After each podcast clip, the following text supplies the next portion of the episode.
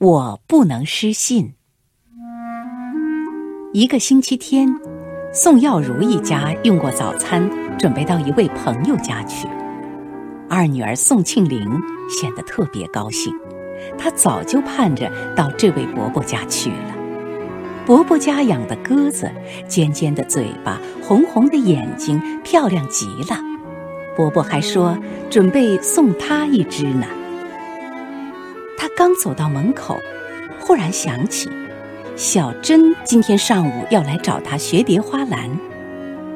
父亲见庆龄停住了脚步，奇怪地问：“庆龄，你怎么不走了？”“爸爸，我昨天和小珍约好了，今天她来我们家，我教她叠花篮。”庆龄说：“你不是一直想去伯伯家吗？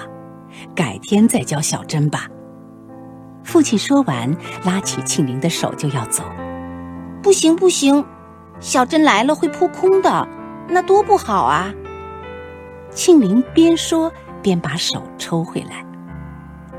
那，回来你去小珍家解释一下，表示歉意，明天再教她叠花篮，好吗？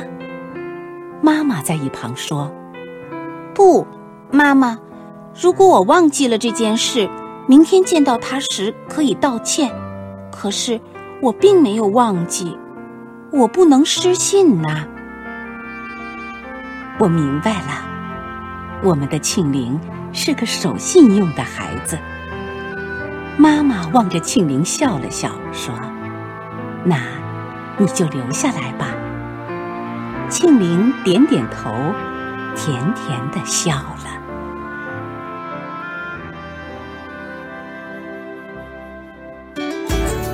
更多课文，请关注微信公众号“中国之声”。